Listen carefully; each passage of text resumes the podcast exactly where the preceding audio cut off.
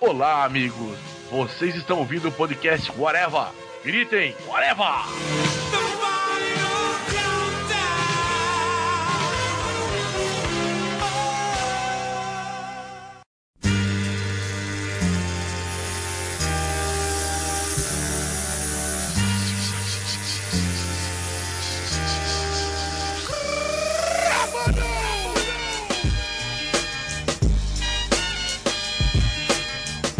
Podcast vai começando, minha gente, e hoje vamos falar sobre aquela luta de mentirinha, quer dizer, da WWE. A gente enche o saco do Modeste aqui no podcast dizendo que é mentirinha, mas hoje resolveu falar exatamente sobre isso, falar sobre para explicar a, a, quem não conhece o que é a WWE, o que é essa, essa luta, o wrestling, que o Modeste tanto fala. Para falar sobre isso comigo aqui, Marcelo Soares, está obviamente o senhor Luiz Carlos Modeste. Finally! E eu queria que o Modeste então introduzisse, apresentasse as outras pessoas que estão aqui no podcast, nossos convidados da vez. Então, galera, hoje para falar da luta de mentirinha que vocês tanto torram a minha paciência, tá comigo direto do blog WrestleManiacos João Aranha. E aí, tudo bom, gente? Direto do Humor Wrestling e do Twitter, o cara que vive dominando os Twitters na dia de exibição do Raw e de pay-per-views, Pablo Sarmento. Olá, gente direto da BWF, vencedor do Prêmio Podcast 2008 também, de melhor podcast esportivo, do antigo portal da Luta Livre e lutador da BWF, Igor Lopes Teixeira, o insano Igor. Bom dia, boa tarde, boa noite. Não sei que hora que você está ouvindo esse podcast, mas estou aqui fazendo minha representação como eu fazia no portal da Luta Livre. Por favor, não comece a puxar meu saco não, porque como insano Igor, eu não quero ninguém babando ovo pra mim. E ó, a luta de mentirinha é teu nariz, tá? O, o, como é que é o nome do cara aí mesmo? Marcelo. Eu já, já não fui com a cara dele. Eu vou te mostrar a mentirinha na tua orelha, ô viado. Porrada, porrada. Tá louco, chamou de mentirinha. Esse insano Igor não foi aqui uma piada com o ator, não, né, Modesto? Não, é que o nome dele é Igor e o personagem dele é um cara insano. Ah, Logo, beleza. insano Igor. É, justamente o insano partiu justamente dessa questão do podcast, de como eu tratava as pessoas super bem na internet, aí resolveram me batizar com esse nome. Então é bom que você tome cuidado com a mentirinha aí, que mentirinha é o que você tem entre as pernas, seu sem vergonha. Ué.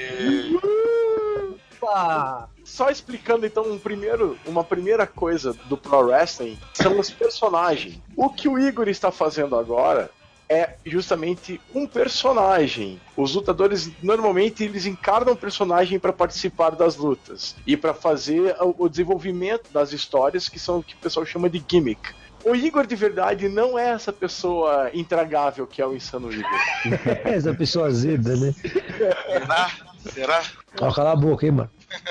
É como personagem que quase todo mundo já ouviu falar em algum momento, ou quando passou a WWE antigamente no SBT, ou em outros momentos, o Undertaker. O Mark Calloway, o cara que interpreta o Undertaker, é bom, ele tem um pouco a ver com o Undertaker, sim, ele é meio casca grossa e tal. Mas normalmente os lutadores encarnam personagens, isso que o pessoal chama de gimmick. É, geralmente assim, a gimmick, quando nós procuramos produzir as gimmicks, tem cara que viaja nas ideias, vai atrás de inferências de coisas que ele gosta e etc e tal. O grande lance mesmo que eu, depois de algum tempo, fui sacar é você fazer a sua gimmick, o seu personagem, fazer a, o seu ultraje em cima do ringue, baseado em alguma coisa que você realmente é na sua vida real. Você representar alguma coisa característica sua. E aí você consegue não diria assim interpretar, mas você consegue viver o personagem de uma maneira mais realista. Você não tem que forçar nada, você simplesmente coloca para fora uma coisa que você consegue fazer naturalmente. Bota um pouco mais de exagero, dá uma coisa que você já tem, né? É, não, não, diria exagero, eu diria, por exemplo, o politicamente correto não me permite agir com as pessoas, sendo um professor, trabalhando com crianças, não me permite a todo momento falar palavrão, não me permite a todo momento ter uma postura sarcástica, tirar sarro. Na luta livre, no ringue, eu posso fazer isso. Eu posso xingar um fã, ele vai gostar de ser xingado. Ele vai achar divertido que o ator, o, o artista que está em cima do ringue, brinque com ele. Se eu fizer isso na rua, eu falar que esse retardado tá falando assim com uma criança. É mais ou menos essa a ideia. Basicamente, pai do Vincent McMahon, ele começou a comprar pequenas companhias de luta livre, de pro wrestling nos Estados Unidos. E foi juntando e fazendo como se fosse uma companhia só. No começo ele foi fazendo tipo tentando fazer uma federação que seria a WWF e depois ele foi comprando e incorporando essas companhias da federação para fazer uma empresa dele. Eles trabalharam sempre tentando unir as empresas em torno de uma única marca. Com o passar do tempo, a marca do Vincent, pai do Vince, ficou famosa e aí as empresas pequenas de cada estado foram se juntando, foram se juntando até que, como você falou, da WWF mais à frente se tornou a primeira marca que realmente os fãs atuais aí conhecem, que é a WWF, World Wrestling Federation. Que depois virou a marca de uma instituição de proteção à natureza, né? Pois é, e aí foi um mole da WWE, que na época era F, e não registrou a marca, presa lá do nosso amigo Panda, registrou primeiro, e aí eles tiveram que mudar, porque é questão de copyright, e nessa brincadeira mudou de WWF para WWE. World Wrestling Federation, o F se tornou E de Entertainment a luta livre entrou um pouco dentro da empresa nesse caráter também de entretenimento, que é até hoje, né, colocada. A própria empresa WWE, ela trabalha como uma empresa de esporte e entretenimento. Muitos até reclamam disso, mas é um nicho de mercado em que ele é, querendo ou não, dominante, reinante, soberano aí no mundo até então. Porque assim, uma das diferenças que fez a WWE ser o que é, foi desde o começo ele não incorrer no erro que acabou acontecendo aqui no Brasil também. Muitas dessas pequenas federações de wrestling profissional que tinha nos Estados Unidos, eles tentavam vender o show, eles todo mundo sabia que era um show, mas tentavam vender aquilo como se fosse uma coisa pro real.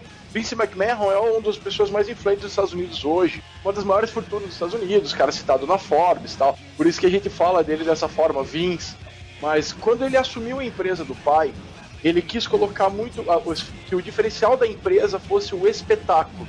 Ele nunca vende aquilo como se fosse uma luta real, como se era vendido aqui no Brasil, por exemplo, na época do Telecat. E é até o que muito. Hoje até eu vi uma declaração do Bob Jr. da BWF comentando que o problema de que hoje as pessoas têm essa visão preconceituosa com o pro wrestling aqui no Brasil é justamente isso. Que foi tentado muito tempo vender como se fosse uma luta real, quando se na verdade vendia um espetáculo. E o Vince sempre vendeu o espetáculo. Então sempre foi uma coisa focado muito mais na beleza do espetáculo do que no, na luta em si. O que é uma coisa que hoje em dia, graças a Deus, está mudando um pouco. Esse é um dos problemas maiores que eu vejo da aceitação do wrestling, do professional wrestling, né, da luta livre que nós gostamos, não só no Brasil, mas também em muitas regiões dos Estados Unidos. Eu já vi muitos relatos também de questões relacionadas a isso, que as pessoas insistem e alguns fãs insistem em levar isso como um esporte de combate, de porrada e tem que nocautear para vencer. Um, um esporte no sentido mais sério, mais é, agressivo da coisa. E tem fãs que não entendem isso. Tem fãs não, né? Pessoas que olham a luta livre e não entendem como espetáculo. Pensam ainda como que é um combate combate, mas você não tem que machucar ou vencer o oponente de uma maneira agressiva. É, eu já li histórias com relação à luta livre que os primórdios foram baseados em lutas de apostas. Começaram a combinar as apostas para que o lutador X ganhasse do Y. A grana seria dividida no, pelos caras. Foi se dando origem a combates cada vez mais ensaiados, cada vez mais teatrais, criação de personagens, até que chegou na luta livre, né? Mas o grande boom foi justamente nessa época da WWF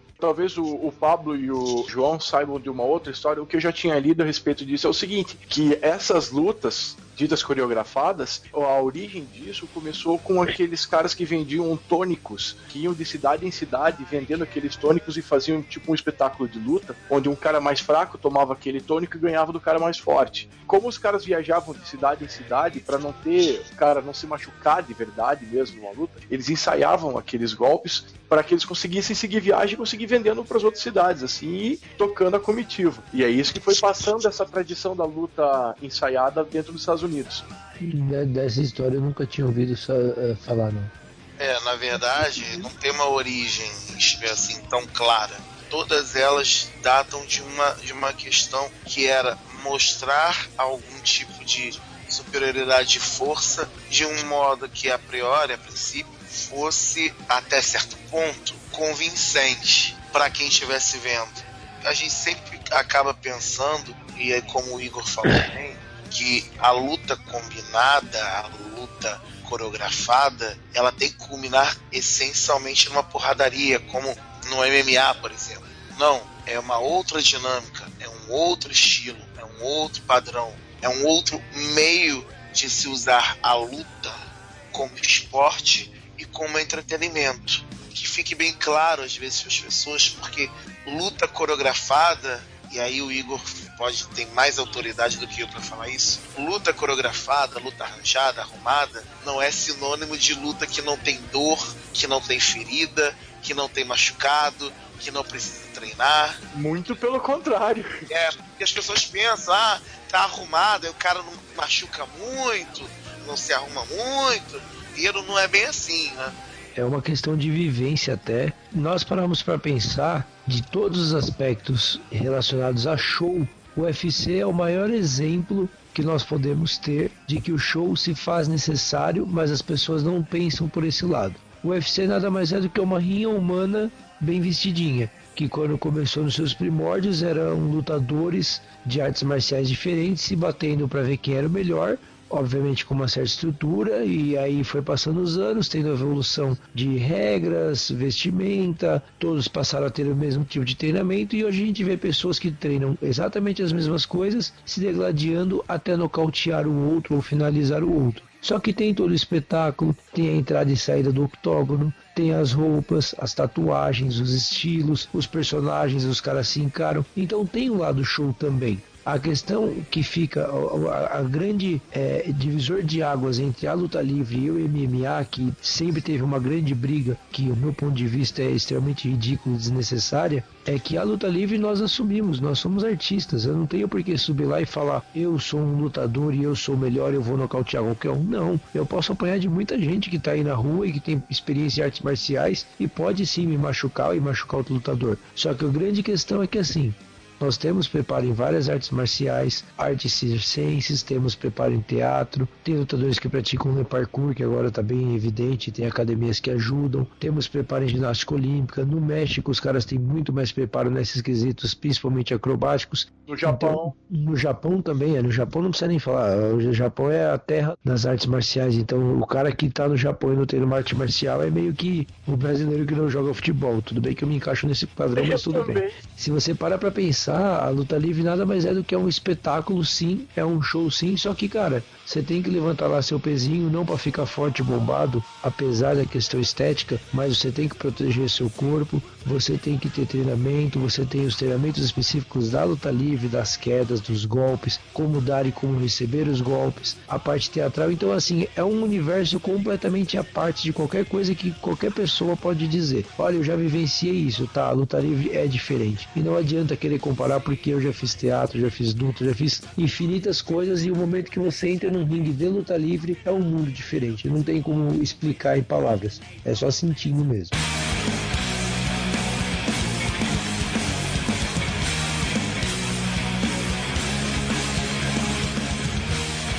Nesse aspecto de comparação, eu acho legal falar uma coisa sobre como que muita coisa do MM, do, do da luta livre, do pro wrestling, está sendo levada para luta livre já há algum tempo. O Chael Sonnen é um cara que usou muito do que a gente chama na luta livre de mix kill. Mix kill é aquele lance de você falar as coisas para provocar o seu oponente tudo que o Tio Sonnen faz, o que ele falou pro Anderson Silva, o que ele falou pro Vanderlei Silva, aquela provocação que o Vanderlei acabou levando a sério e o Anderson sacou que era um, um personagem do Tio Sonnen, aquilo vem do pro wrestling, aquilo vem de toda uma cultura. Ele depois comentou que ele cresceu assistindo WWE, ele cresceu assistindo WWF, a Ronda House, que também usa o mix kill dela. Pô, tanto que o, o, o, o apelido dela, Ronda Rowdy, né? Que vem do Roddy Piper, que era um lutador das antigas da WWF. A parte teatral da luta livre está sendo muito incorporada ao MMA hoje em dia. O Igor tinha comentado sobre a entrada. Quem assistia a Pride antigamente, que era aquele evento japonês, via que tinha muita da teatralidade do, do Pro Wrestling também no Pride. Em outros eventos, o Punk Crazy também tem isso,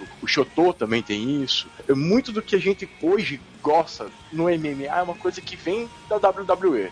É uma forma de comunicação, de se chegar ao público-alvo a gente acaba vendo essa questão aí do mix kill, que nada mais é, como você disse, a habilidade do lutador em interpretar o personagem, em caracterizar o personagem ali, ringue na história, isso é muito importante. E às vezes tem lutadores que não têm uma habilidade tão grande assim no ringue de luta em si, mas tem uma habilidade no microfone de fala, de carisma, de entretenimento mesmo, fortíssimo. E às vezes acontece o oposto. Tem lutadores que não têm tanta habilidade assim no microfone para falar e tal, mas no ringue são peritos, inúmeras técnicas de acordo com o estilo de luta dele. Hoje eh, se preza muito mais isso, até porque como nós vivemos tempos em que você tem aí inúmeros meios de mídia cercando esses lutadores, é essencial que você tenha alguém que trabalhe bem o personagem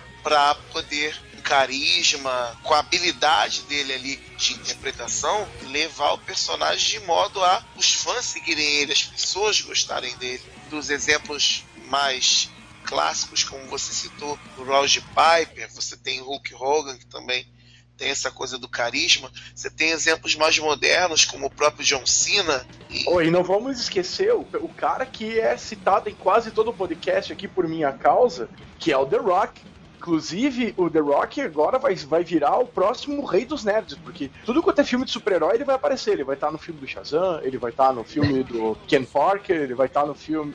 Tem um monte desses projetos de super-herói que agora é capacidade. Isso é uma coisa legal, porque João falou de caras que não eram tão técnicos no ringue, não tinham uma beleza plástica nas lutas deles, mas que eram caras que ficaram famosos pela justamente pelo carisma e como ele se comunicava com o público. O The Rock eu acho que é o caso mais clássico. Assim. Todo mundo Sim. conhece o Hulk Hogan, todo mundo sabe quem foi o Hulk Hogan por causa dos filmes que ele fez e tal. Mas o The Rock, ele conseguiu extrapolar isso na WWE e Hollywood viu esse potencial dele. Então, hoje, o carisma do The Rock é utilizado de uma forma o tempo inteiro em Hollywood. Você tem algum projeto em que usa isso do The Rock, assim. E isso ele desenvolveu dentro da WWE. O John Cena é um cara que, por mais que muita gente não goste dele em ringue, eu sou um deles, já gostei menos, hoje em dia eu gosto mais, mas o John Cena é um cara que qualquer coisa que ele faz fora da WWE, ele faz bem. Ele apresentou a premiação que é como o Oscar do esporte, eu esqueci o nome do prêmio. Westfist. Já chamaram ele para apresentar no que vem de tão bem que ele foi esse ano. Dean Ambrose também, já, é, que é um lutador da WWE agora, já fez filme. Tem o Michael Miss Mizani, que é o The Miz. Ele era VJ da MTV, já fez filme também. São caras de dentro da WWE que estão desenvolvendo uma carreira fora da WWE por conta desse carisma.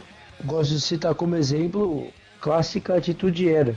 Sim. O The Rock o Stone Cold Steve Austin, que eram caras que assim, quem entende de luta livre, de wrestling e de combates, sabe que são dois caras limitados, sabem sim fazer a luta livre bem feita, sabem fazer um bom espetáculo de wrestling, mas o negócio deles era vender. Era venda de camisetas, venda de, de tickets e falavam super bem no microfone. Eram caras fodas nessa parte de entretenimento. E se você partir um pouco mais para os anos de agora, tem um moleque que começou nas empresas indies magrelo, sem porte, sem físico, sem nada, ralou pelo mundo, foi pro Japão, voltou um monstro gigante, faz acrobacias maravilhosas, que é o Adrian Neville, faz um negócio surpreendente em cima do ringue, mas que para mim não vende absolutamente nada. É um cara sem carisma, um cara sem interpretação, e se colocar o microfone na mão dele, ele chora. É, então, eu, eu sempre lembro do exemplo, o Semizen. Ele é um cara exímio, mas quando ele ainda estava na Ring of Honor, ele tinha um personagem famosíssimo, ele genérico. Aliás, eu não sei se você sabe, João, você já tentou, já colocou no Google Translator o Sami Zayn, no nome dele, traduziu do árabe para o mexicano? Não. É El genérico em árabe. Ah, nunca parei por, por filosofar em cima do nome do árabe do cara. Então, coloque El genérico em espanhol e coloque para traduzir para o árabe. Vai aparecer Sami Zayn. Sami Zayn, ah. Vivendo e aprendendo. O Zayn é um cara que eu, pessoalmente, gosto muito de vê-lo no ringue. Mas que, com personagem de ele genérico, chamava muito mais a atenção do que com o Semizen. Não que o Semizen não chame, pelo contrário. É um cara muito bom que pode alçar outros voos um outro tipo de postura. Às vezes a gente pensa que o personagem ele tem que se manter fixo. É pelo contrário. Se a gente pegar inúmeros lutadores eles têm fases dos personagens deles. Eles têm personalidades dos personagens. Vão evoluindo, vão evoluindo, e aí depende da caminhada dele nas empresas. É importante a gente entender esse tipo de coisa. O quão importante é personagem, quão importante é ter um equilíbrio entre quanto ele entretém e o quanto ele luta. Mas tudo que ele faça e se esforce para ser o melhor possível. Até porque hoje você tem tempos, especialmente a gente está focando na WWE, em que tem carrilhão de astros aí mundiais chegando na empresa, querendo seu lugar, querendo seu espaço fazendo o paralelo com o mundo nerd, é como você acompanhar uma saga de quadrinhos por muito tempo. É que nem acompanhar, vamos dizer assim, os X-Men, em que os personagens vão passando por sagas, passando por sagas, e cada saga eles vão evoluindo mais. Os personagens são mais ou menos assim. Mas uma coisa legal da gente comentar agora, para quem tá conhecendo, é justamente entrando nessa evolução dos personagens, sobre os personagens, os bonzinhos, os malvados e os personagens do meio, vamos dizer assim.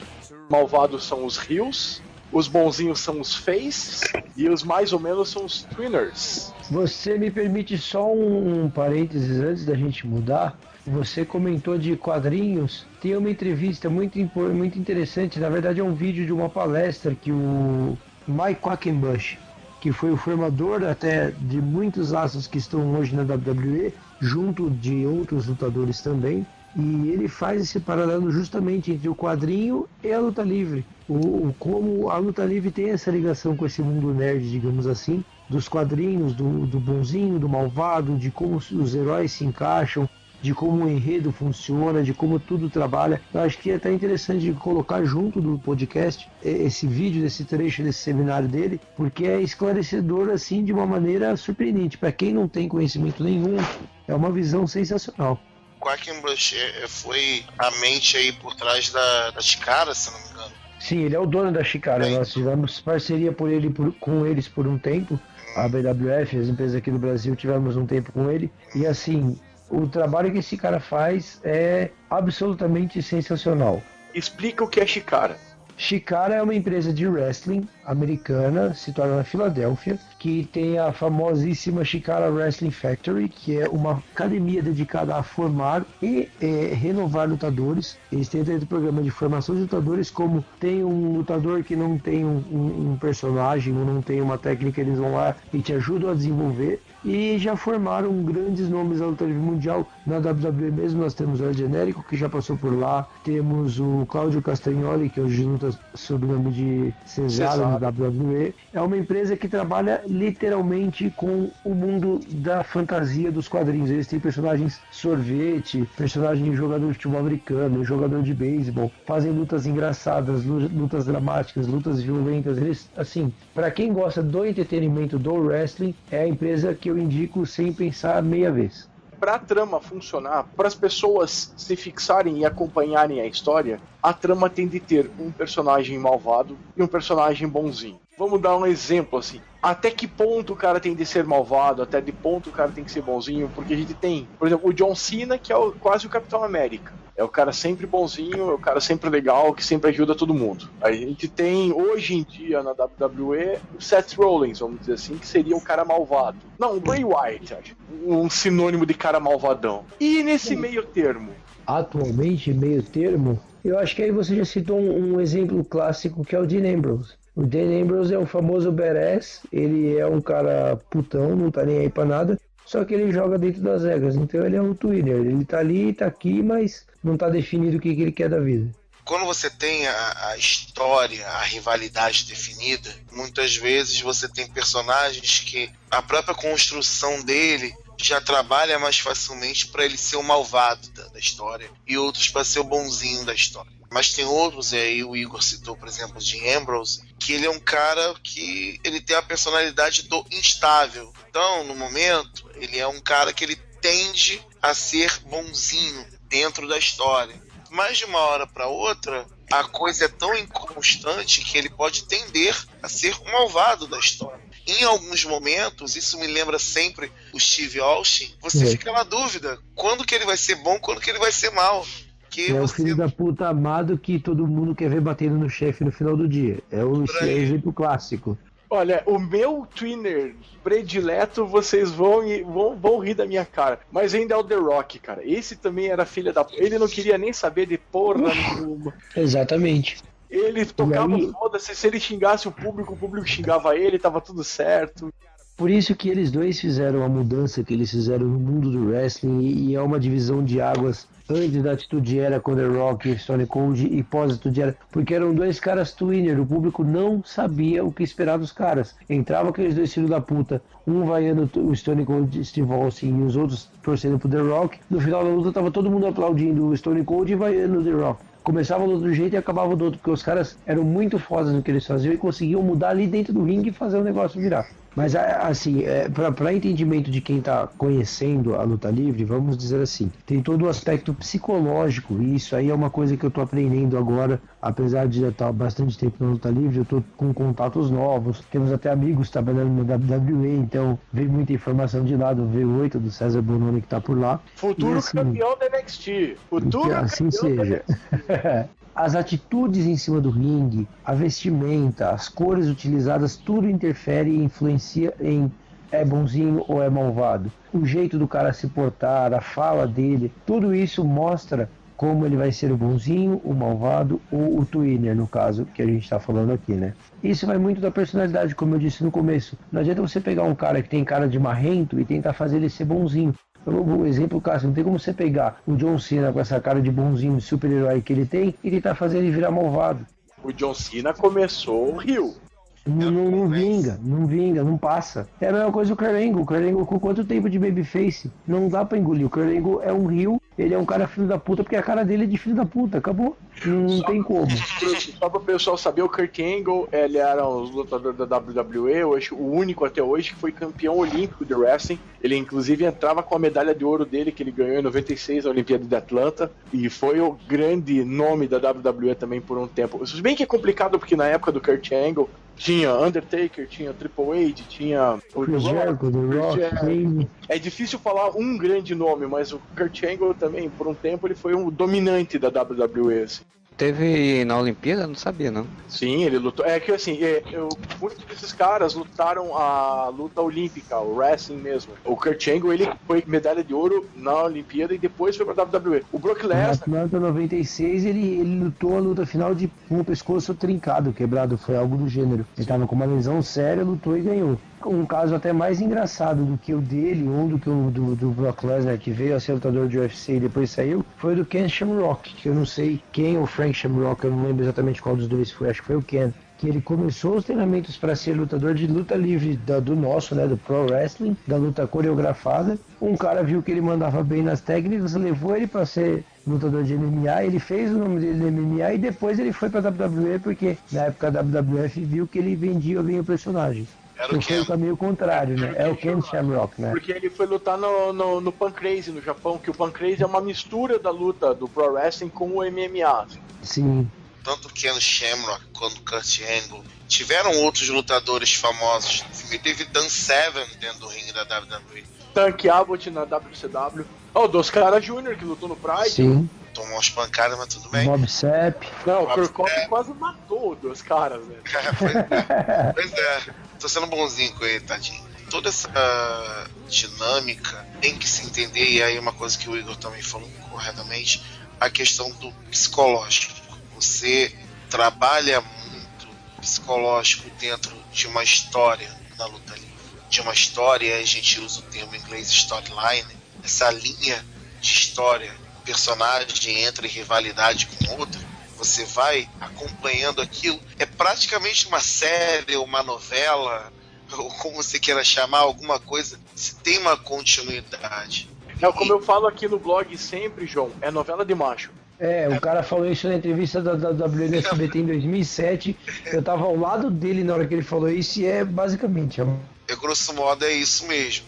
Quem gosta, quem, quem acompanha muito luta livre, às vezes vê um programa da WWE, um Monday Night Raw, por exemplo, tem várias histórias acontecendo ao mesmo tempo. E às vezes você num programa, você vai ter histórias que você gosta mais, que você gosta menos. Às vezes aquela história que, ah, essa aqui eu não gosto muito, essa aqui eu gosto mais. Mas você sempre vai ter uma ou outra que você vai se interessar mais.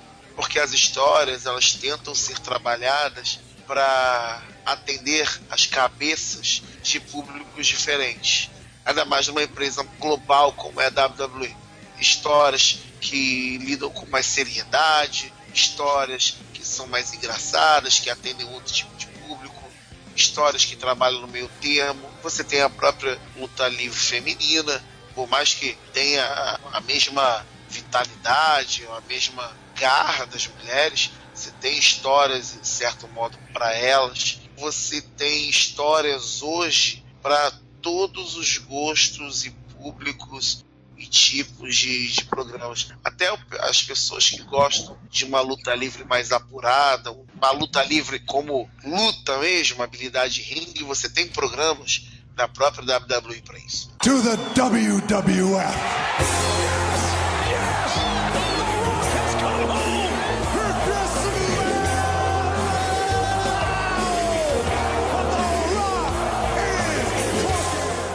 Pablo, começa por você. Como é que você conheceu a WWE? Eu conheci pelo SBT. Em que época? Porque eu conheci pelo SBT, mas em 84. Foi em 2008. Eu vi aquela chamada de WWE Luta Livre na TV. Bem no horário que eu fazia catequese. A WWE te desencaminhou da igreja. Isso. Eu acompanhei bastante até acabar, né? Acho que foi um ano, menos de um ano não conhecia computador ainda, não tinha acesso. Aí voltei em 2011, quando voltou o esporte interativo. Aí do esporte interativo fui pra internet procurar alguma coisa e foi até hoje. Eu comecei a acompanhar com a TV Manchete. Supercat! Exatamente, Supercat na Manchete, Bob Léo. E Carlos Valadares. Carlos Valadares. Aqui não tem Coré-Coré. Né? E foi engraçado porque depois acabou e eu queria continuar a ver. Tem um amigo meu que está até hoje lá nos Estados Unidos, que ele tinha ido aquela época e ele sempre me mandava mensalmente duas fitas com todos os programas que ele gravava. E eu ficava vendo em casa, sem legenda, sem nada. Pouco inglês que eu sabia me amarrava. Imagina, naquela época era o que? 96? 96. Foi 90. É que o Supercat passou de 95 a 96 na manchete. A gente acabava buscando com outras pessoas que lá dos Estados Unidos que conhecia, e aí ele me ajudava um pouco também. Ele é um grande fã de luta livre também até hoje. Posso dizer que eu acompanhei a Atitude Era na TV sem estar nos Estados Unidos.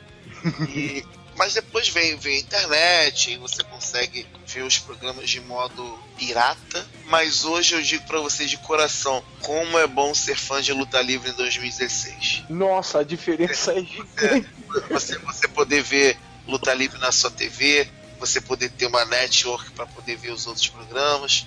É outra vida, mas a minha história é por aí e desde então eu não parei. Igor, como é que você conheceu a WWE?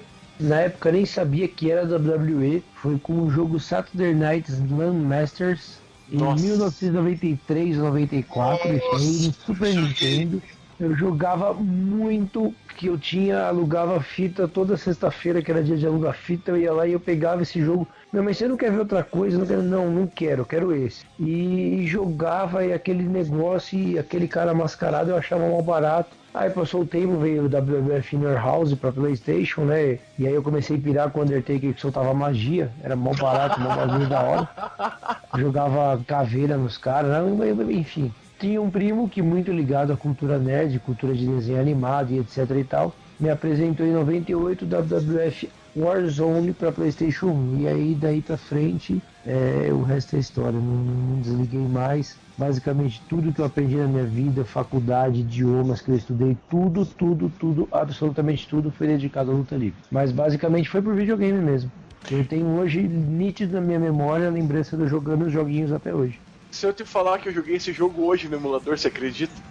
é muito, esse jogo é sensacional. É Só um adendo que assim, eu lembro que eu jogava na época os jogos, eu lembro de lances assim mínimos de coisa de luta livre de verdade na TV, não tinha conhecimento nenhum.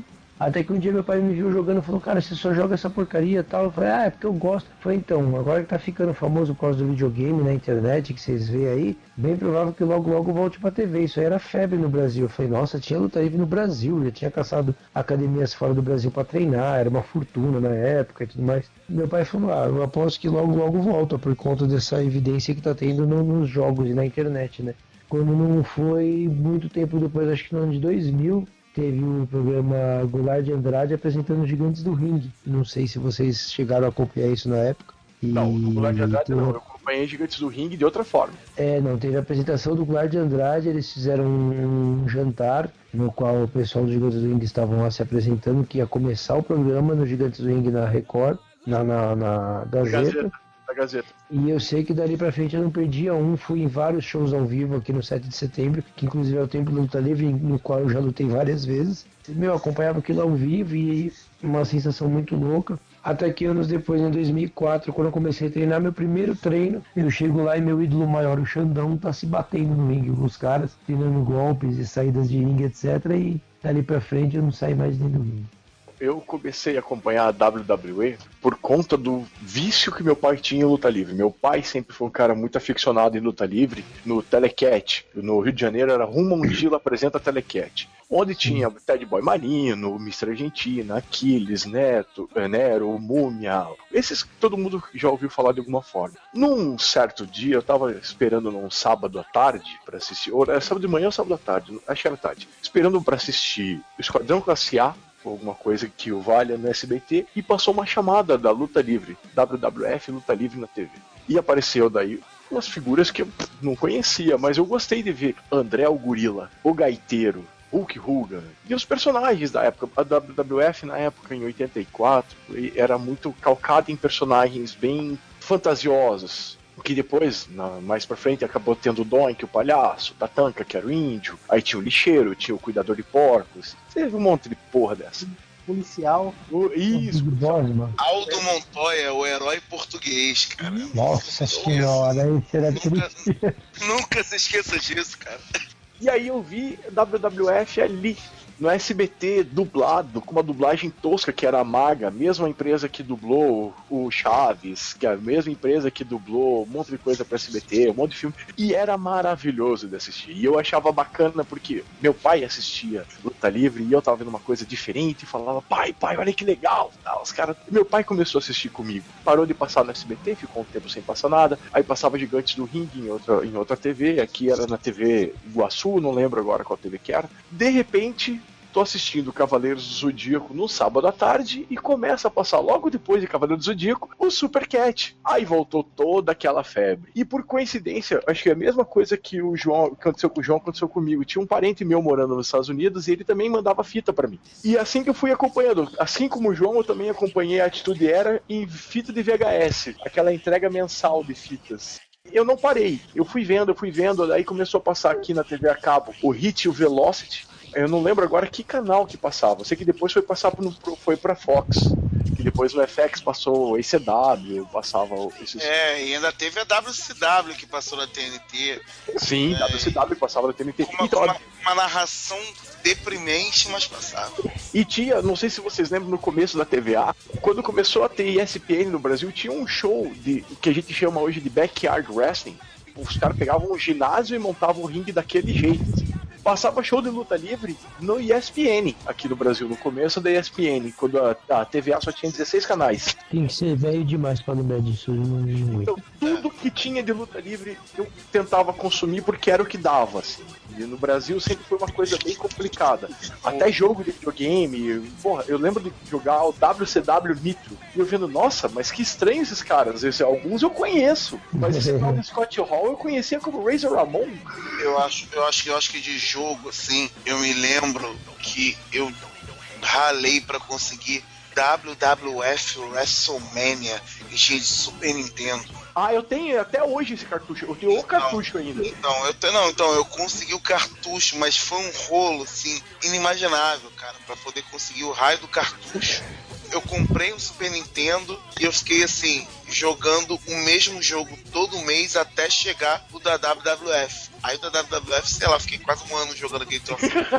Eu tenho os DVDs, alguns acho que nem funcionam mais, mas eu tenho todos, desde o primeiro, desde o Warzone eu tenho o original que eu comprei. E o mais engraçado foi uma edição da revista PlayStation, que saiu na época que tinha aquelas revistas com games zerados e tudo mais. Teve uma edição que saiu sobre o WWF Atitude e na capa era o carecão apontando pra, pra você assim, só que esse carecão não era o Stone como Steve Austin, era o Goldberg. Então eles pegaram o cara da WCW pra fazer promoção do jogo da WWF. Eu, não, eu bati o olho e falei, o que, que esse cara tá fazendo aqui, velho? Mal sabiam eles, né? Exatamente.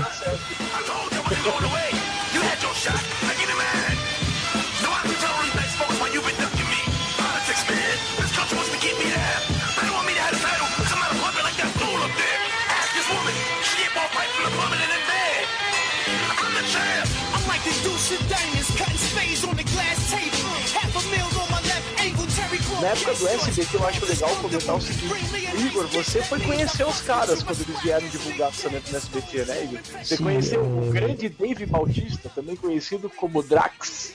É como o Drax até que eu vou com a cara dele, mas como o Batista, deixei melhor evitar comentários. A, a grande coisa legal de conhecer aquele dia foi a Melina, o resto eu não fazia muito questão. Eu lembro que na época foi lançado na internet aqueles convites, né, para acho que eram 90 pessoas, os 90 primeiros que, que entrassem em contato iam ganhar convites para ir lá ver o and greet com os caras tal. E eu fui nos primeiros a mandar e eu mandei um e-mail pro cara, se eu não me engano era Horácio o nome dele. E eu mandei um e-mail pra ele e falei, "Ah, Horácio, eu sou lutador aqui da Brasil, da BWF. Meu, esse cara moveu mundos e fundos pra eu gravar entrevista com todos eles, pra gravar entrevista pra SBT.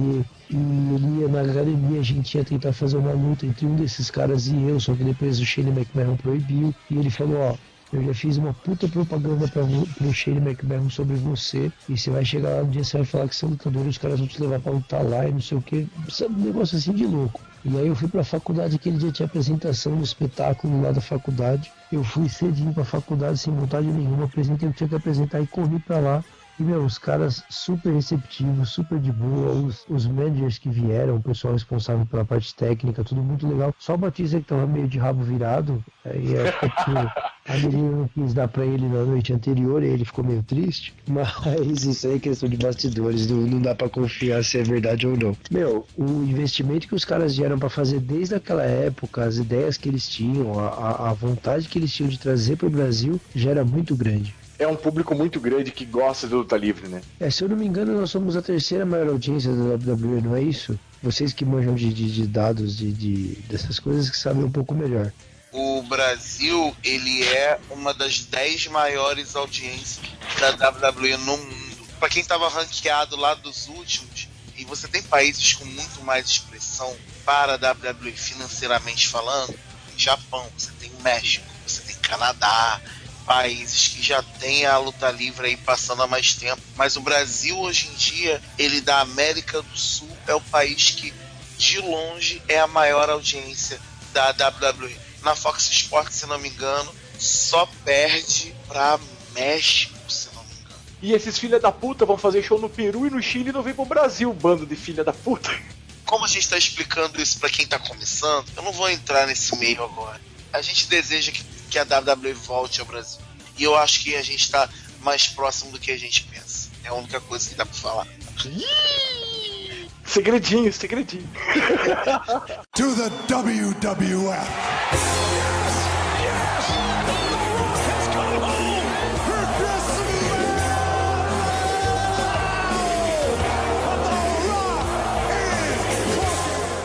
Pra quem tá começando agora, vamos fazer, a- a- vamos falar como que funciona a divisão dos lutadores. A gente pode falar por peso ou por ranking, vamos dizer assim, um ranking. Vamos falar sobre os low cards, mid carders e os main eventers? Como que funciona isso? Depende da empresa, porque cada empresa ela tem um, um critério específico. Então vamos ficar na WWE mesmo. É mais fácil. É, porque tem empresa que separa mais ou menos como são, como é o pugilismo, por exemplo, esporte como MMA, que separa por pesos. Tem empresas que fazem isso. Mas a WWE, até agora, hoje, Até hoje. hoje ela não tem uma divisão própria de peso. Já até teve e voltará a ter mas por hora é como se fosse uma, uma categoria absoluta. Todo mundo tá no mesmo balaio. Mas para efeito, popularidade, desenvoltura, e aí o que a gente falou, habilidade de microfone, habilidade de ringue, você acaba tendo um tipo de um ranking invisível, entre aspas. Ele se coloca como se fosse um card. Então você tem os low cards, os mid cards, os high cards ou main vendors. Né? Os low cards, né, que, é, que é o baixo escalão ali, é, são lutadores que estão em rivalidades mais apagadas, só cumprindo tabela, ou estão em algum tipo de fase que saíram de uma rivalidade estão caminhando para outra, então estão ali no meio do caminho. São lutadores que não têm um posicionamento em alguma história, ou que a história é muito fraca, ou que o personagem está se desenvolvendo, e etc. Os mid-cards, ou seja, a galera que está ali no meio do ranking, esse ranking invisível, são lutadores que já têm um posicionamento, já têm um personagem, já tem uma certa popularidade dentro da empresa. E essa galera que está nesse meio ele já, já tem possibilidade de disputar alguns títulos. No caso da WWE, você tem hoje você tem os títulos de duplas, né? Tag Team Championship, você tem o título dos Estados Unidos, o United States Championship, e você tem o título intercontinental, o Intercontinental Championship que são títulos que ficam no low e no mid, né, que ficam no baixo e no médio, mais no médio que no baixo. E você tem aí os main vendors, que são os tops da empresa, são as caras da empresa, que sempre estão circulando ali no, nas lutas principais, nas lutas mais famosas, mais faladas, que sempre estão ali nos rankings de popularidade, estão em cima, e eles disputam os títulos principais. Hoje, o título principal é o título da WWE, o WWE Championship, que por sinal hoje oficialmente perdeu o nome de World Heavyweight Championship. Então, esses lutadores eles ficam ou nesses títulos norte-americano e intercontinental ou no título principal da empresa. Essencialmente é isso. Você não tem um ranking dizendo assim: esse cara é low card, esse cara é mid esse cara é main event. A própria caminhada, quando você vai acompanhando a luta livre, você vai percebendo quem está mais em voga, quem está sendo colocado ali, né? E, e, e, a gente sempre diz que quem está sendo alçado para uma categoria acima, ou quem está sendo colocado lá nos, nas lutas principais, está recebendo um push, está recebendo um, um empurrão para cima, ou muitas vezes para baixo, dependendo da pessoa. É. Dependendo com quem ele luta, se o John Cena. Cara que numa semana tá disputando o título, na outra semana tá lutando no show mais underground da empresa, então assim, é um negócio meio louco. Que quem define não somos nós, mas é a empresa, né? Lá dentro, de acordo com os interesses deles, de acordo com as intenções deles de desenvolvimento dos shows. Mas mais ou menos assim. Você tem a Marvel e tem a DC. Eles têm os quadrinhos que são os principais, que são os que mais vendem, seriam os, os main eventers no, na luta livre. Sim. Tem aqueles quadrinhos de média escala que tem uma venda considerável e, e vende alguns produtos. E aí você chega aí nos mid cards. Você tem os quadrinhos que não vende praticamente porra nenhuma, mas você precisa manter o estúdio funcionando e colocar aquele povo para trabalhar. São os low cards, que são os que estão ali de tabela, quem sabe um dia alguém dá alguma atenção e você joga ele para cima e ele rende alguma coisa. Entendeu? É mais ou menos essa, essa ideia, uma linha de produção na qual você tem a categorização de acordo com o desenvolvimento que aquilo está trazendo para sua empresa. Todo card, vocês falam aí, tem lutas desses três níveis. Sim, todo evento, sim, todo evento sim. praticamente. E, e, tem programas até específicos para lutas de, de nível mais baixo, que nos programas principais, por exemplo, não teriam oportunidade, como o Igor falou, botando aí a, a, o exemplo, para botar todo mundo para trabalhar de alguma maneira.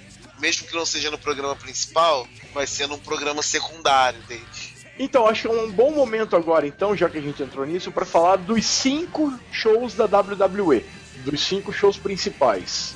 O primeiro, o mais básico, que só, te, só passa no WWE Network, é o Main Event, que é justamente esse show com o pessoal low card, com o pessoal que está em desenvolvimento, com o pessoal que já é já é profissional, já está dentro da WWE, mas não tem espaço nos shows principais. Aí a gente tem o NXT. Ele é um show basicamente para adaptar lutadores que vieram de outras divisões ou que estão em início de carreira ao estilo da WWE de luta. É. Aí você tem o SmackDown, que a partir de hoje ele já virou, ele virou uma companhia independente, vamos dizer assim. Teve um- uma divisão principais lutadores da WWE em dois shows: o SmackDown e o Raw. O Raw é o show mais tradicional da WWE, onde tem os maiores lutadores, os maiores nomes, as melhores lutas. É um show semanal, toda segunda-feira. E o SmackDown, a partir de hoje, ele começou a ser ao vivo nas terças-feiras e também tem outros nomes, mas também do mesmo nível de ranking, vamos dizer assim, vamos dizer, os, os tops da empresa. Até hoje, ele era um show mid-carder, era um show do pessoal que estava nesse meio termo, vamos dizer assim, o gibi da Miss Marvel que vai não vai, assim. Ele é um gibi bacana, é um gibi bem legal, mas que não vende tanto quanto Vingadores e X-Men. E o Raw seria os Vingadores, X-Men, Batman, Superman e tal. E tem todo mês um grande evento que são os pay-per-views, que são as lutas que você paga a parte para assistir, assist, pagava antes. Agora os pay-per-views eles são todos no WWE Network, portanto com uma assinatura você vê todos. Eles são, vamos dizer assim, o que culmina essas histórias. Se fosse colocar em termos de quadrinho, Marcelo, seria o que era o Grandes Heróis Marvel. Você ia lendo as histórias mensais, e aí no Grandes Heróis Marvel tinha o final de uma saga. Os pay-per-views funcionam mais ou menos dessa forma. Você culmina uma história, vamos dizer assim, uma rivalidade. E aí entra uma parte que eu acho a mais divertida de se falar sobre a WWE, que são o que a gente chama de gimmick matches, que são as lutas especiais. Que não é simplesmente os caras entrarem no ringue, lutarem e acabou. Você tem estipulações que deixam a luta diferente. Desde você pendurar um contrato ou um cinturão em cima do ringue e você tem que subir numa escada e o primeiro que pegar isso que está pendurado em cima do ringue ganha. Você tem lutas que são uma jaula em volta do ringue, você tem que sair, o primeiro que sair dali e conseguir sair dessa jaula ganha. Você tem outro tipo de jaula que é simplesmente para não ter interferência, então você pode fazer o que quiser dentro da jaula. Você tem uma luta que é chamada Inferno Match. Teve mais de uma ou teve só uma, gente? Não, já teve mais de um. Você tem fogo em volta do ringue. Hum. E o teu objetivo é tacar fogo no seu adversário. e aí você tem inúmeras. Na WWE você tem vários tipos de gimmick match. Ambulance que Match, Hell in a? Cell. Então vamos explicar essas, essas lutas. A Ambulance Match é uma, é uma ambulância, basicamente. E o mais engraçado é que um dos grandes participantes é o Shane McMahon, que é, É o filho do dono da empresa. É só isso que o cara é. E o objetivo é você bater no cara muito e colocar ele dentro de uma ambulância e trancar ele lá dentro e ir embora com a ambulância. A diversão é essa. Tem uma luta chamada Casket Match, Marcelo, que é o seguinte: você tem que bater no cara, deixar ele a ponto dele quase apagar, você colocar dentro de um caixão. Se você tá fechar fechar o caixão, você ganhou a luta. E aí você tem também, como o Modeste falou, você tem o que a gente chama de Leather Match, que é uma luta em que você coloca uma maleta ou não, qualquer coisa pendurada e aí você tem que pegar esse objeto com a escada. E as escadas elas são permitidas na luta para você subir e apanhar o objeto, quanto para você bater no outro. E é bem divertido ver um cara socando o outro com uma escada, Marcelo. Jogando em cima da escada. Mas aí eu pergunto, eles ganham a luta sim. Tem questão de pontuação, pontuação do campeonato e vai. Como normalmente te vem em outros campeonatos? Em alguns eventos, sim, que tem os chamados torneios. Tem um torneio da WWE que é anual chamado King of the Ring. Você tem lutas eliminatórias que são tipo chaves que você vai levando até a final. É como se fosse oitava de final, quarta Ah. de final, semifinal e final. O desenvolvimento para os cinturões, assim, é desenvolvimento da rivalidade. É como na historinha que a gente tava falando agora. É como se fosse um, um, um arco de histórias do, de, de quadrinhos, assim, que vai levando Entendi. o cara para aquilo. Mas você tem outros, por exemplo, é, uma dessas lutas de escada que a gente tá falando chama Money in the Bank. O que fica em cima do ringue, que o cara tem que subir numa escada e pegar, é uma maleta. Essa maleta tem um contrato que por um ano o cara que pegar essa maleta pode pedir uma luta pelo cinturão quando ele quiser, na hora que ele quiser. Então isso também já dá um desenvolvimento de história. Você tem o cara, alguns ficam enrolando quase um ano. Nem um, dos meus lutadores favoritos, que é o Seth Rollins, ficou quase um ano até fazer o, o cash-in, que a gente chama, que é, é, fazer uso do contrato e colocar pelo cinturão. Você tem cara que ganha Money the Bank e já usa no mesmo dia para disputar o cinturão, que foi o caso de- do último agora, que foi o Dean Ambrose. O Kane também fez isso, mas isso era o cinturão da, da ECW, né? Não, foi o WWE mesmo. Foi contra o Não, que ele ganhou do Chavo, não foi que ele ganhou com um golpe só? Não, não, não, não. O Kane usou a maleta no mesmo dia pra bater o Rey Mysterio Ah, tá certo. o, o World Heavyweight Championship, o título dos pesos pesados. Que é um cinturão que não existe mais, mas eu acho que ele volta semana que vem. Foi interessante até, desculpa interromper, Vai, vai, vai, a, a, a questão da- do questionamento com relação a pontos. Que isso é uma coisa que eu enfrento. Basicamente, essa questão é que eu mais respondo na escola. Eu trabalho numa escola, tem uma média aí de uns 600 alunos. E até hoje eu não respondi para todos, porque nem todos perguntam ao mesmo tempo. Mas é engraçado até porque, mas como que você faz para ser campeão? Você tem que bater de verdade no cara? Você tem que pagar alguma coisa? Você recebe alguma coisa a mais? O questão de título, quando a gente vai falar quem vence, quem perde, quem ganha, enfim, tudo, essa questão, como define se o combate vai ter um final ou não, é tudo baseado nas storylines, que seria no caso as histórias, e tudo se define é, basicamente como se fosse numa peça de teatro, eu costumo fazer a comparação. Você vai pôr para ser o seu artista principal na sua peça de teatro, o cara que tem o melhor desenvolvimento nas aulas, ah, nos roteiros e nas, nas atuações, ou você vai pegar aquele cara que está começando, que tem menor desenvoltura e colocar ele para ser a cabeça da sua, da sua peça. Então é basicamente nisso que se baseia um roteiro de luta livre e os bookers, que são os caras por trás de tudo, que são os caras que escrevem o show, o roteiro da luta livre, o, dão a vida para o negócio, é nisso que eles se deparam.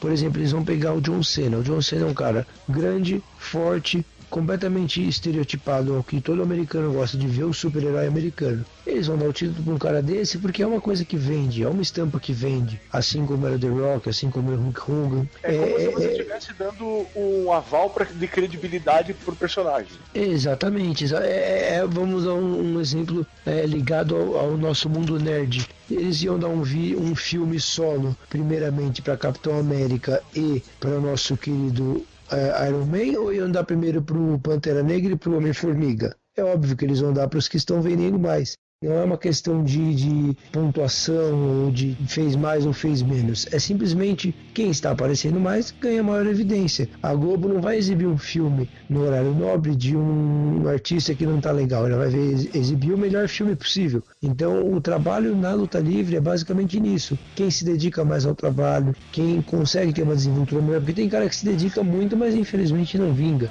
Trabalhar todos esses aspectos até que você chegue a um ponto de falar: esse é o cara que merece, esse é o cara que tem que estar em destaque. Então o cinturão não é ganhado por pontos, não é ganhado por, por méritos dados na questão de venceu mais, venceu menos, perdeu mais. É, é simplesmente o melhor desenvolvimento é o que vai ter mais mérito na frente. E assim, uma coisa que a gente falou, falou, falou e não comentou. Como que se encerra uma luta? Tem várias formas, né? Você pode encerrar a luta com fechamento, você pode fechar a luta com um, Explica o um fechamento. O fechamento a gente tirou esse fechamento da, da, da, da luta olímpica, da luta greco-romana, que é o encostamento de escápulas. Você coloca o cara deitado no chão, ele tem que estar com as, com as escápulas é, encostadas no tatame, no ringue, ou no, onde quer que seja do esporte praticado. No caso, a luta livre no ringue, e o juiz faz a contagem de 3 segundos. Isso vem do judô, vem da luta olímpica, vem do, do wrestling da- do, do greco-romano. Esse é o fechamento por encostamento. É o pin, a gente chama de luta livre, né? A contagem de três acabou.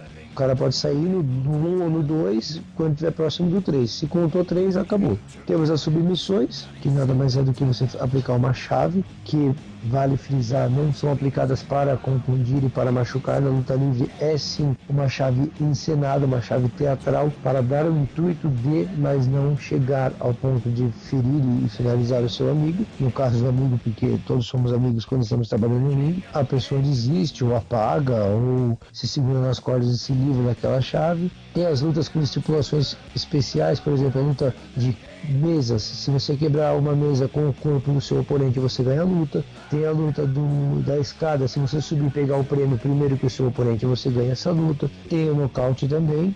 E o mais legal, o mais importante que, que vale frisar nesse momento, porque é uma coisa emenda na outra, é a psicologia envolvida nisso. E isso é uma coisa que eu aprendi com o lutador americano Tim Anderson. Alguns de vocês devem conhecer, o pessoal leigo obviamente não conhece, mas isso foi uma coisa que ele me passou que até então nunca tinha parado para analisar dessa forma. Vamos por um exemplo, lutador que tem um golpe finalizador dele que é na perna do oponente. Ele vai fazer alguma chave de perna ou alguma pancada na perna do oponente. Obviamente, para um contexto de luta, a psicologia desse cara é durante a luta inteira trabalhar golpes e movimentos que machuquem a perna do oponente, para que chegue no final o cara tá com a perna lastimada e com um simples movimento ele consiga finalizar.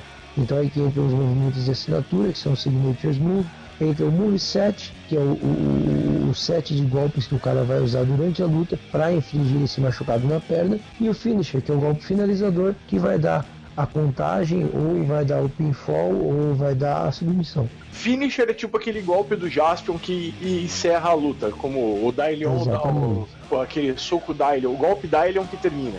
Uma coisa que me incomoda bastante com relação aos finishers é que assim, hoje em dia a luta livre se tornou muito videogame. Por que videogame? No videogame você tem toda aquela sequência de socos, chutes e golpes, etc dá o golpe finalizador, dá o especial do seu personagem e encerra a luta, acabando com o sanguíneo do seu oponente, com a resistência, com a vida, etc.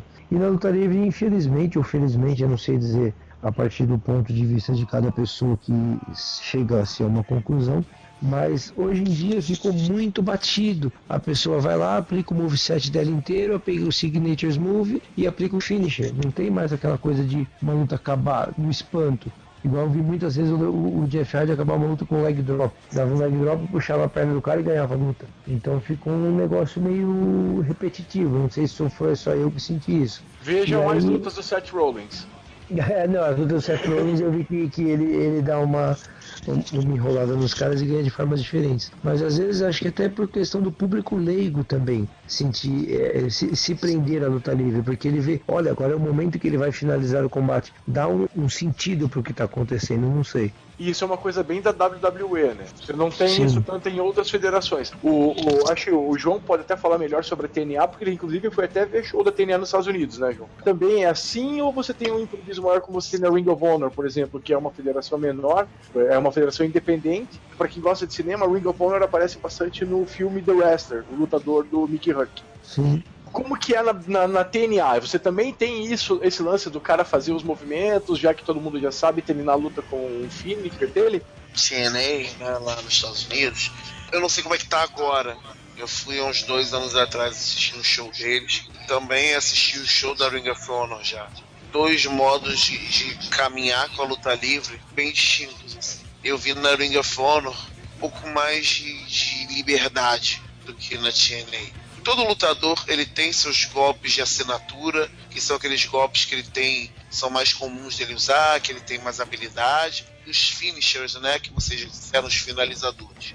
E para não ficar quase como se fosse um jogo de videogame, né? Porque no videogame é que você quase tem que aplicar o finisher para terminar a luta. Na Ring of Honor, as lutas que eu vi terminaram de, de maneiras diferentes, de modos diferentes do que só com o finisher. Não que não tivesse o finisher, mas que finalizou-se de maneira mais surpreendente para quem está vendo. Agora, na TNA, como na WWE, o script dela é um pouco mais travado. Pasteurizado. Leite! Não é nem pasteurizado, é mais travado mesmo. Vai terminar com finish. Vai terminar assim. Na Liga of Honor, CZW, só para explicando para os ouvintes, CZW é uma federação de luta livre bem extrema, em que os caras usam qualquer coisa como arma, tipo lâmpada, tipo caco de vidro, é, tipo é, grampeador. É, eles têm as chamadas death matches. Né? Você tem outras federações mais independentes, a qual tem-se uma liberdade maior de, de atuação dentro do ringue do que, por exemplo, uma WWE, uma TNA, que são federações televisionadas e aí risco é maior. Aí você tem sempre aquele departamento de vai dar merda que avisa que avisa para eles, ó, vai dar merda. Então você scripta a luta de maneira. Aí sim você pode ser mais pasteurizada. De modo que quem tá vendo entenda melhor. Lembra até a dinâmica do programa infantil. O programa infantil, muitas vezes, ele repete várias vezes para que a criança, quando gosta daquele personagem, já saiba tudo que ele faz. Então é mais ou menos isso, porque se você vê um lutador, você vai saber que o lutador ele faz aquilo, aquilo e aquilo outro. E, e as pessoas reclamam muito do John Cena por causa disso, né? Ele tem algumas sequências em alguns momentos que já são extremamente manjadas. Ombrada, ombrada, cadeirinha. É por aí. A situação a qual acontece na luta, o adversário dele faz um tipo de. Cria um tipo de situação diferente. Fala, ó, ele vai fazer isso, isso, isso, isso, isso. E ele faz.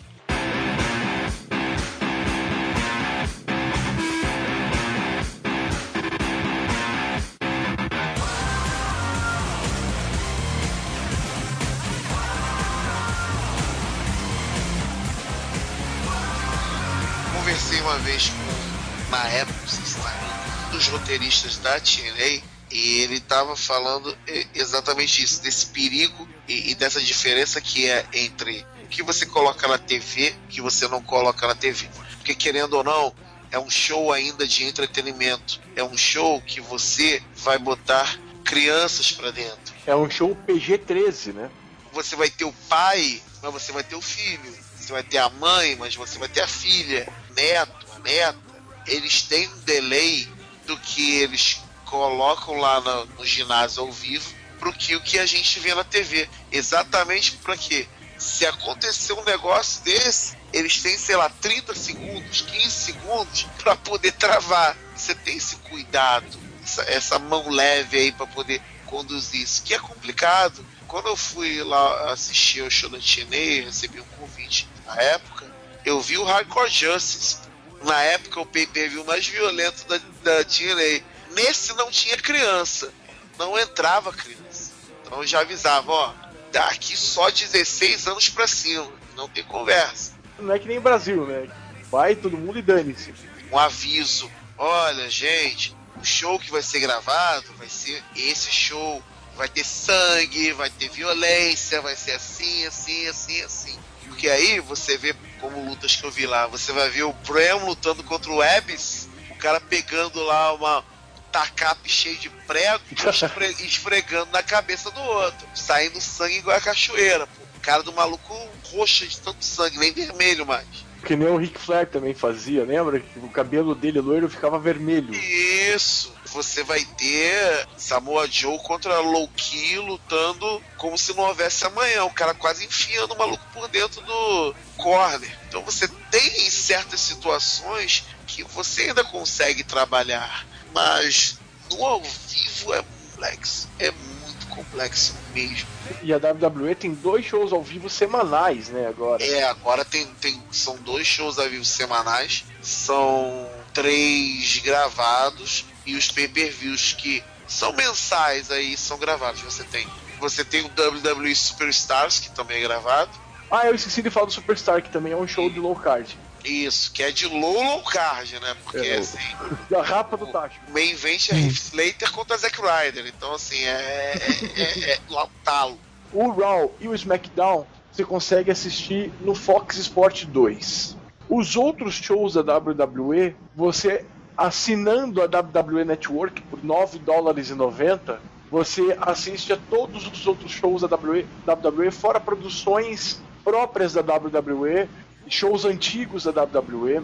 Isso é uma facilidade que vocês não têm ideia. Pra gente que é mais das antigas, até pro Pablo que pegou a época do SBT, ter acesso a isso é quase um milagre. Fox Sports 2, ele passa o Raw e o SmackDown ao vivo. Ele passa o NXT às quarta-feiras com um delay de uma semana. Fox Sports tá bem bacana porque eles também estão passando o Main Event e eles estão passando um programa que é o WWE Vintage. Eles passam geralmente o Vintage nas sextas-feiras, sábados, que são programas contando rivalidades, momentos históricos da WWE e das outras empresas que ela agregou. Então, às vezes você se interessou, mas ah, eu não tenho como ver a network toda hora e eu quero conhecer mais. Na própria Fox Sports 2 você consegue ver o WWE Vintage. Para você ver essas rivalidades aí dos velhos, né? Bret Hart, Shawn, Shawn Michaels, Undertaker, Diesel, Razor Ramon, Razor Ramon, Undertaker, é, o Hulk Hogan, Macho Man Randy Savage, Roddy Piper. Rod Piper. Isso. O que passa na Fox Sport 2 ou é legendado ou é dublado. Inclusive no Fox Play, para quem assina o Fox, a Fox Sport, você pode ver os pay-per-views que a gente fala, que são esses eventos grandes mensais, no Fox Play ao vivo, também com narração em português. Pra quem gosta de luta livre, não falta oportunidade. Pra quem nunca gostou, não falta oportunidade pra conhecer. E pra nós que somos fãs, tá do caralho. To the WWF.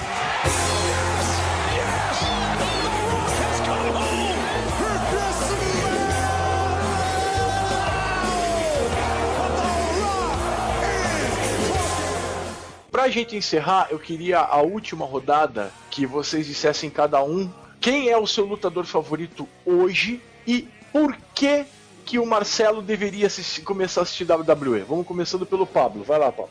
O favorito é o John Cena. O John Cena é foda, eu gosto dele, sempre gostei e sempre vou gostar. Cara, o John Cena eu tô começando a respeitar agora porque ele tem feito umas lutas excepcionais, mas também porque ele tem lutado com caras fodas, assim. É, ele vai, ele vai ajudar muita gente, ele vai ajudar muito o AJ antes de se aposentar. Por que o Marcelo deveria assistir? Se ele tá procurando algo pra se divertir fora do, do normal, ele tem que assistir WWE. Não só WWE, como qualquer outro tipo de luta livre, porque é até difícil de explicar, só que é mágico. Depois que você. É até meio assim difícil no começo, mas depois que você se apaixona, é mágico, não, não consegue largar. João, O meu favorito todos os tempos é o Ed. Que tá no- na série Legends of Tomorrow com o Homem Molecular. no conjunto da obra. Um cara que trabalhe bem com o microfone, um cara que trabalhe bem dentro do ringue. Por mais que eu tenha no meu coração Undertaker como um dos melhores, pra mim eu acho que o que mais me impactou de todas as formas foi o Ed. E não só pro, pro Marcelo, mas eu acho que pra qualquer um que queira assistir luta livre. A luta livre ela é um esporte que você vai ao mesmo tempo se impressionar com as lutas, você vai se divertir com elas e você vai entender que a luta, o esporte de combate, ele pode ser realmente uma arte. E essa arte, ela é colocada não só em TV, não só ao vivo, mas ela é uma paixão. Quem gosta realmente, começando aos poucos, entendendo aos poucos, não para. E é por isso que a gente está aí até hoje. Igor, Eu vou um pouco mais longe e eu vou na grande inspiração para esses caras, e eu posso dizer com propriedade, olha só que coisa. Eu, por ser uma pessoa extremamente nostálgica e apreciador de uma boa arte, o meu favorito, que se tornou meu favorito há alguns anos e perdura até hoje, é o Chris Jericho, e para mim ele é o melhor ainda. E eu explico por quê. Ele é um cara que tá com a idade que tá, mas ainda faz tudo que faz. Porra, o cara vive a vida de rockstar dele e aparece na WWE. Explica, que- explica melhor essa vida do Rockstar dele. Explica pro galera. É simples, o Chris Jericho é um cara que tem uma banda de rock, o Fozzy, e ele faz turnê pelo mundo inteiro. E aí ele tem um contrato com a WWE que assim, quando ele tá fora de época de turnê, ele vai pra luta livre, quando ele tá em época de turnê, ele se afasta um pouquinho da luta livre e roda o mundo fazendo músicas deles mesmo, tem covers do Iron Maiden, tem de covers de outras bandas, é simplesmente uma banda de rock fodida, conhecida mundialmente, obviamente não com tanto tanto glamour e com tanta mídia como as outras bandas, mas é uma, uma vida foda. Ele é, é simplesmente um, o líder de uma banda de rock fodida. E tem tempo pra gravar um podcast também semanal. Pra você ver, o cara ele é completo em absolutamente tudo. É um cara que rodou o mundo, é um cara que se fudeu muito pra chegar onde ele chegou, que ele galgou demais. Ele foi campeão de Cruiserweight, foi campeão Heavyweight, foi campeão de Tag Team, foi o primeiro campeão de Spirit ganhando de The Rock Stone Cold na mesma noite. Então assim, é um cara completo. O cara, é, se você pensa no cara que tem uma boa mix skill, é ele. Se você pensa num cara que faz bons golpes técnicos, é ele. Se você pensa num cara que faz boas acrobacias, é ele. Ele é tudo, é o full package. Ele entra no ringue para lutar contra um lutador fudido da empresa para fazer uma luta 5 estrelas, ele entra e faz. Se ele entra para perder, ele faz a melhor luta daquela bostinha. O cara começou ontem, ele faz a melhor luta daquele cara. Ele perde com estilo, ele perde com gosto, ele perde fazendo uma bela luta. Ele faz o público aplaudir aquele cara como se fosse o melhor cara da- do, do roster da equipe do mundo.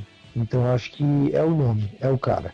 E como o João Aranha bem frisou, não só para o Marcelo, mas para qualquer um que for começar a assistir luta livre, e principalmente a dica mais forte que eu dou, a dica assim, que eu falo com um gosto, com boca cheia, não se limite à WWE. WWE é foda, é foda, mas você vai ver uma coisa, você vai ver uma vírgula do que é a luta livre. É a maior empresa do mundo, sim. Tem grandes nomes e grandes talentos, sim. Só que se você é o cara que gosta de sentar para tomar uma cerveja e ver dois retardados se batendo, você tem empresa para isso. Se você é admirador de artes marciais, você tem empresa para isso. Se você gosta de acrobacia, você tem empresa para isso.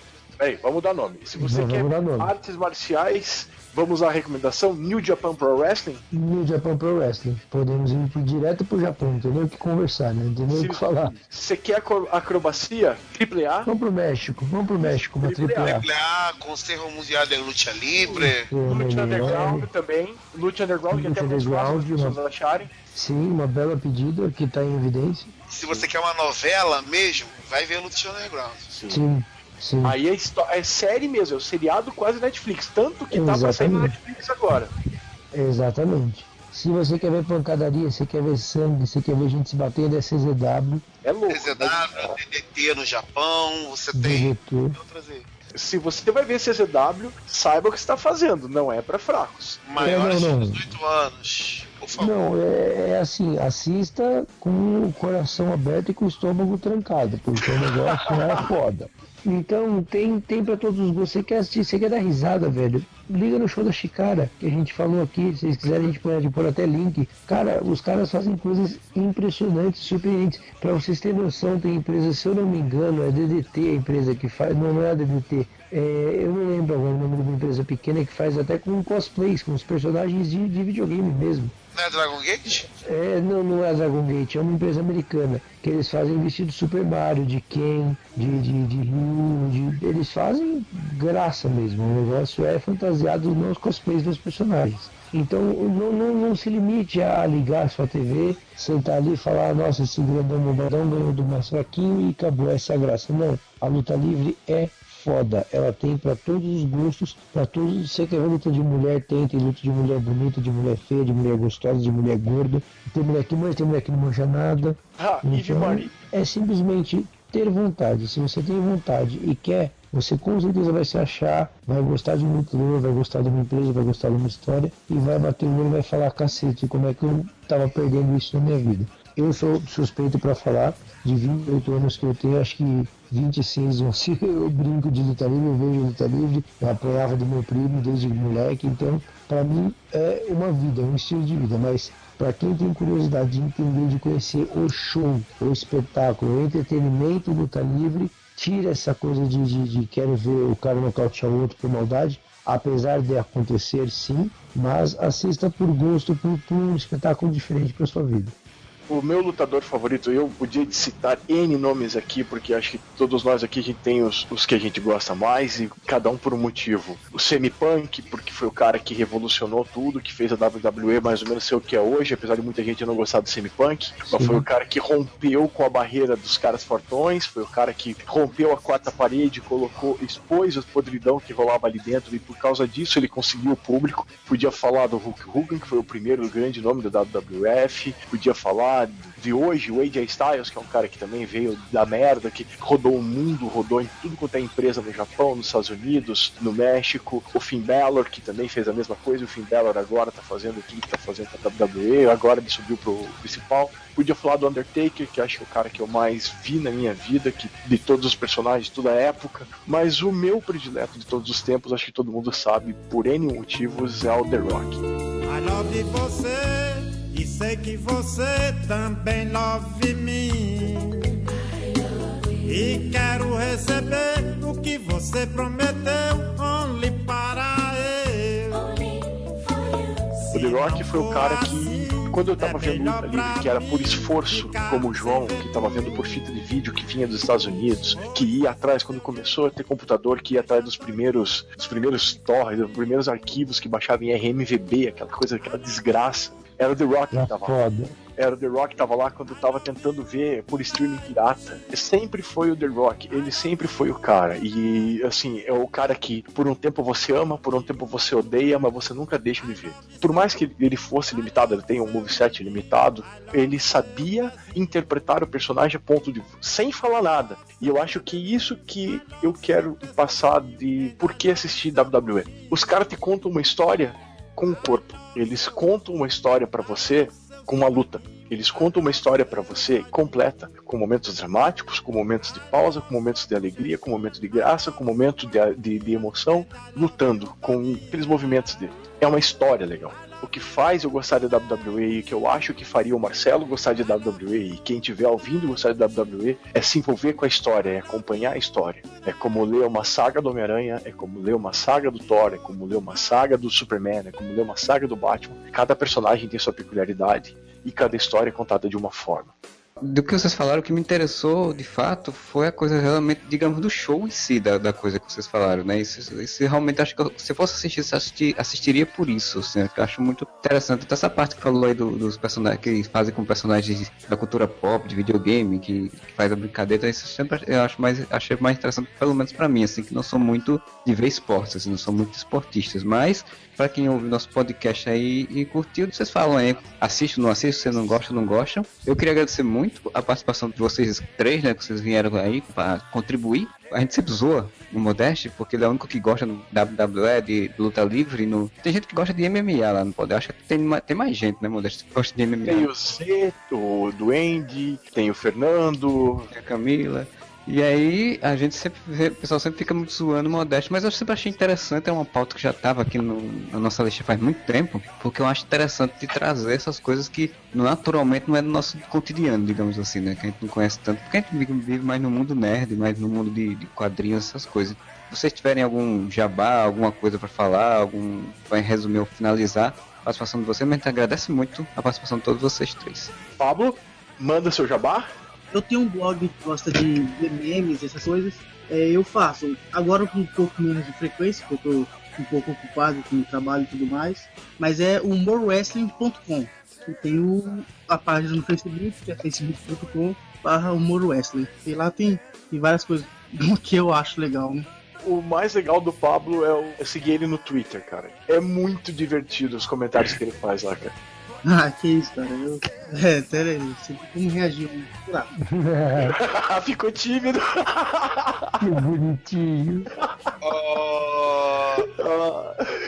Ficou vermelho. Essa, essa, essa, galera de rolinho de Moura fica muito envergonhada, sabe como é que é? João, teu jabá? Eu tenho uma coluna, né, o Na Teia do Aranha, que já tá, sei lá, fazer esse ano esse final desse ano ele completa só 10 anos. Quase nada. Quase nada. E ela tá lá no site WrestleManiacos. Você tem o site que é www.wrestlemaniacos.com.br. Você tem o Facebook, facebook.com.br WrestleManiacos oficial.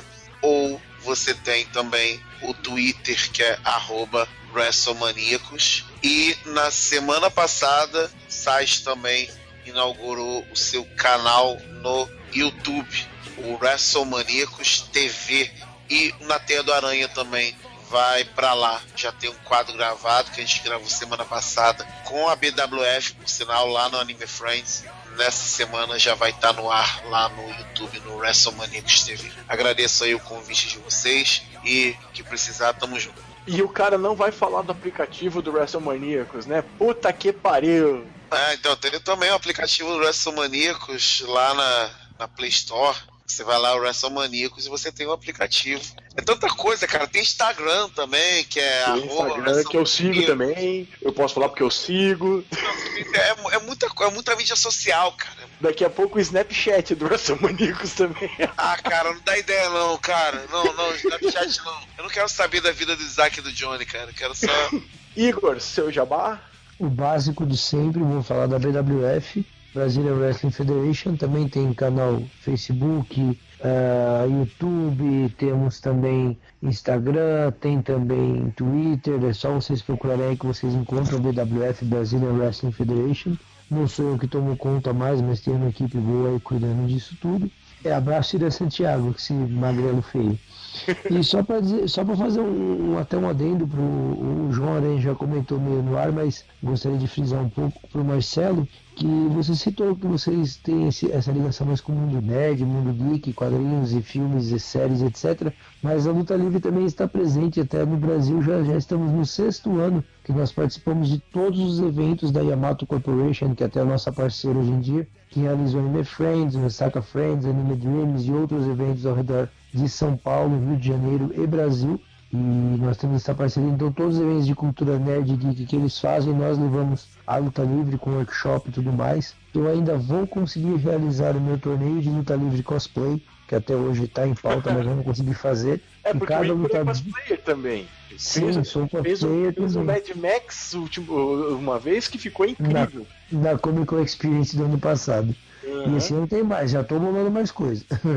um projeto que eu tenho desde 2011, de quando começou a fazer esse torneio cosplay, cada lutador vai encarnar um, um, um personagem de luta livre de games ou de desenhos animados, como Zangief, como Raiden do, do Raiden.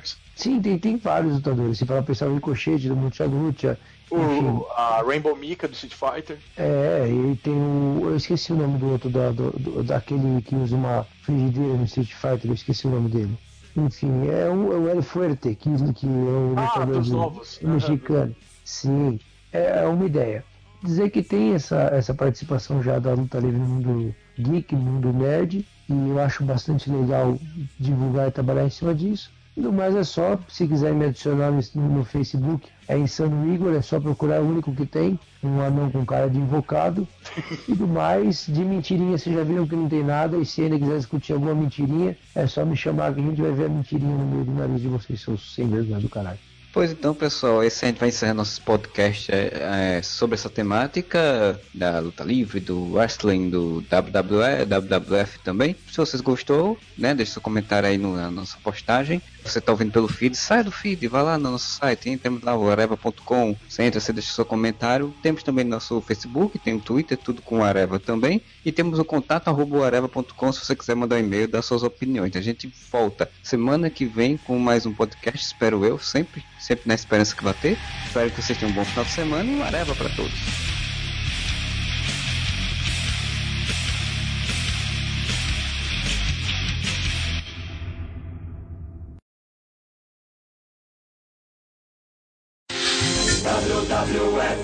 Brasil, cuidando do meio ambiente. WWF Brasil, o Brasil é envolvente.